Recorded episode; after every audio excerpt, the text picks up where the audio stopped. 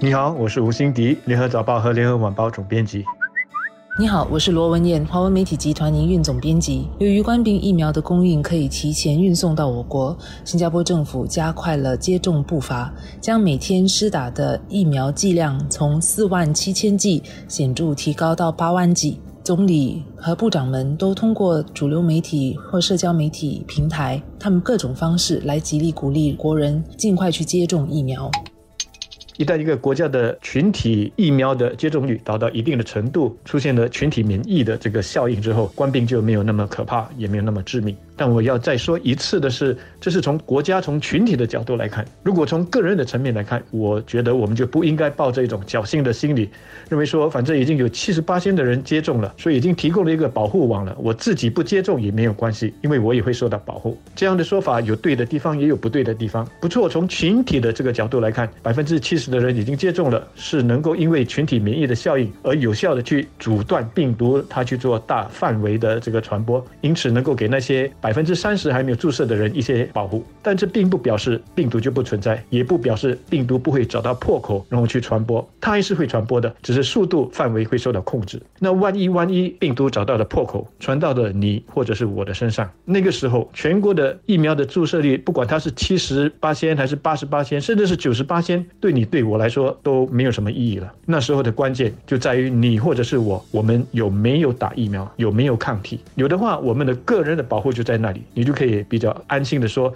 即使感染了，很大的概率我不会有这个太严重的症状。但是如果没有打疫苗，那各种可能性就会发生了，因为你个人并没有疫苗所提供的保护。所以那些还在想说不要紧，让其他人去打，只要有足够的人打了，我又会受到保护的那些人，我说，请你再慎重的考虑一下。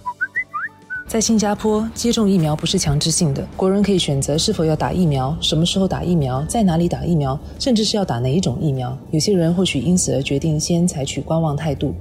但是我相信，在过不久的将来，当大部分的国人已经接种疫苗的一个新常态下，如果选择不接种疫苗的话，可能就会面对一些限制或者不方便。政府已经在探讨让已接种冠病疫苗的人日后可以参加人数更多的大型活动，甚至可以比较自由的出国。这意味着没有接种疫苗的人可能无法参与这些活动，或者是需要检测了才这么做。一些国家，包括新加坡在内，也已经在探讨疫苗护照。这是为了让国人日后出国旅行或让外国旅客入境时能更为方便和迅速。下来如果没有接种疫苗的话，恐怕就需要面对更多的限制，包括检测、更长的隔离等等，就没那么方便了。此外，一些企业也以员工是否有接种疫苗来决定是否让更多人回去公司上班，有的甚至以是否有接种疫苗作为能不能够踏入公司的一个条件。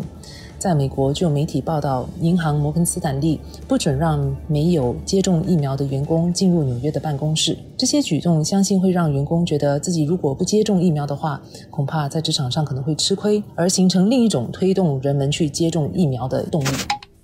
抗疫跨部门工作小组在宣布大幅度的提高每天施打疫苗的速度的同时，也让大家知道说，往后那些打了疫苗的人将会在生活上有更多的便利。我认为这并不是一个巧合，而是特意配合一起宣布的。有一些国家他们是要用彩票的这个抽奖，或者是分发礼券等等金钱上的奖励来作为甜头，鼓励人们去接种疫苗。但是我们的政府呢，却是以这种往后所可能出现的这个差别待遇来鼓励人们去接种。卫生部长王以康在记者会上回答记者的提问。的时候就说，从公共卫生的角度，这样的一种区分是合理的。的确，从风险管理的角度来看，那些风险较低的人，他们在生活上跟那些风险较高的人，的确是应该有所区分的。其实，除了便利之外，另外大家也要记得，当全国的疫苗注射率到了一定的水平，一些防疫的措施会放松，一些活动会逐步的恢复。到那个时候，那些还没有打疫苗的人，他们所面对的染病的风险，以及染病之后病情可能比较严重的这个风险是会提高的。所以，不管是为了个人的便利也好，为了降低自己的风险也好，打疫苗还是一个更好的选择。